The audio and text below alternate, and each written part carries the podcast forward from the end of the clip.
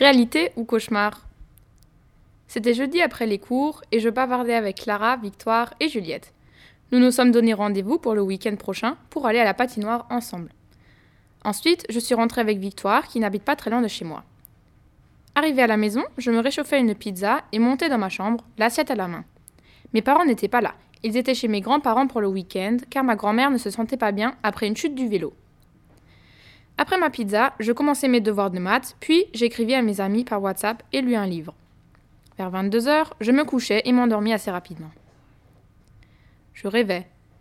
Une grande plage avec du sable fin et tiède s'ouvrit devant moi. De petites vagues de chocolat chaud allaient et venaient. La mousse me chatouillait les orteils. La plage était entourée de très hauts rochers, de petites fleurs étaient parsemées de ci de là sur la pierre. Tout à coup, un rugissement sonore se fit entendre. Le vent se levait, soufflait sur le sable qui me piquait la peau, telles des centaines de petites aiguilles brûlantes. À travers la tempête de sable, j'aperçus une créature singulière.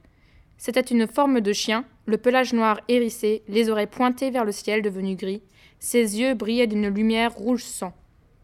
Il me semblait que cette créature avait plusieurs queues, mais lorsqu'elle s'approcha à grande enjambée, je pus reconnaître qu'à la place d'une queue se trouvaient sept serpents verts, fins et longs, aux dents acérées, qui sifflaient à en perdre la tête.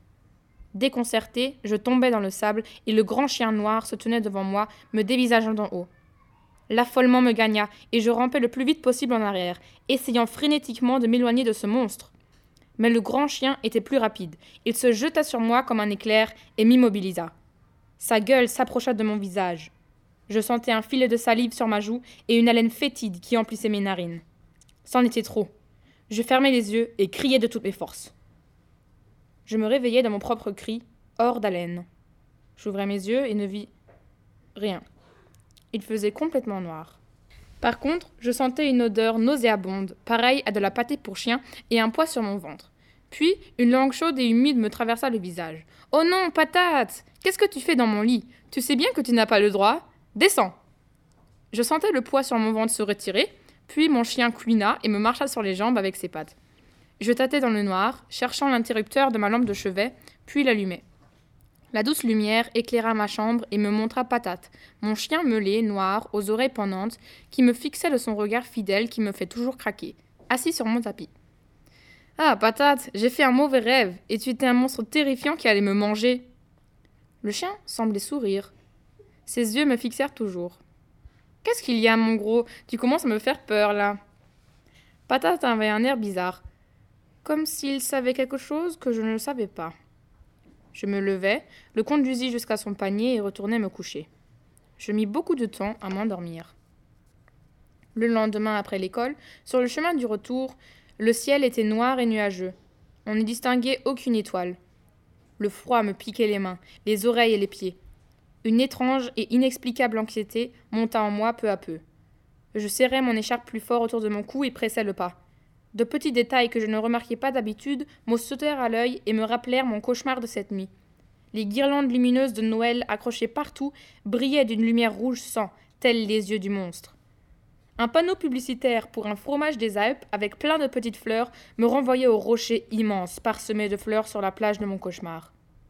Je marchais dans les rues et j'avais l'impression que tout le monde se tournait dans ma direction et m'observait d'un regard entendu et conspirateur. Je courus les derniers mètres jusqu'à ma maison et claquai la porte. Enfin en sécurité.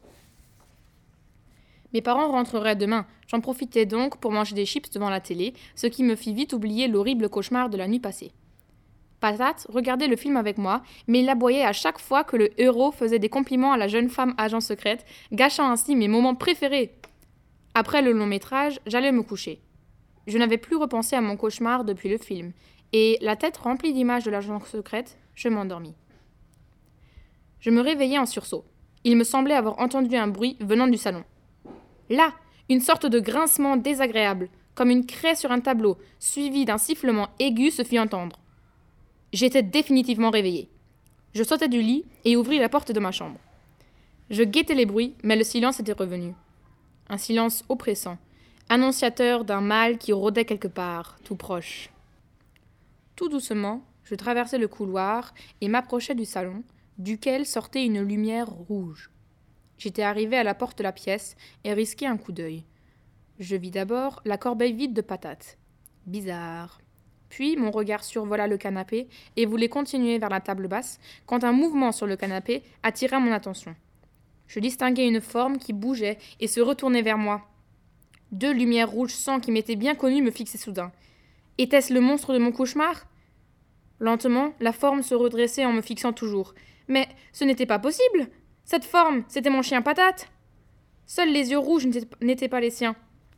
Tout à coup, Patate poussa le même rugissement que dans mon rêve, et les serpents apparurent à la place de sa queue.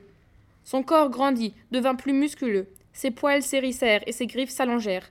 Pétrifié par la peur, je suivais la transformation de mon chien des yeux, la bouche ouverte, incapable de penser à quoi que ce soit.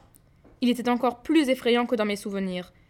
Patate poussa un nouveau rugissement et s'avança lentement dans ma direction. L'incrédulité qui s'était saisie de moi se transforma en affolement horrible. Je fis volte-face et sautai par l'encadrement de la porte. Je saisis la poignée et vis en même temps que le grand chien noir s'apprêtait à me bondir dessus, la gueule grande ouverte, montrant ses crocs imposants. Je claquai la porte aussi vite que je pus et tournai la clé. La porte trembla lorsque le lourd corps de mon chien se jetait sur elle, et une fissure apparut dans le coin droit. Empli de panique, je m'enfuis en direction de ma chambre et m'y enfermai. Terrifié, je me recroquevillai dans le plus sombre coin de la chambre, dans la pénombre, et serrai mon coussin dans mes bras de toutes mes forces. J'entendis un craquement bruyant provenant du salon dont mon chien monstre des prisonniers. Avait-il réussi à enfoncer la porte? Après le craquement, le silence était retombé sur la maison, mais cela ne me soulagea aucunement. Le monstre devait être dans une autre pièce. Mon cœur battait à cent à l'heure. J'avais la chair de poule et froid et chaud en même temps. Ma tête enfouie dans mon coussin, je ne bougeais plus durant plusieurs heures, mais aucun bruit ne se fit entendre.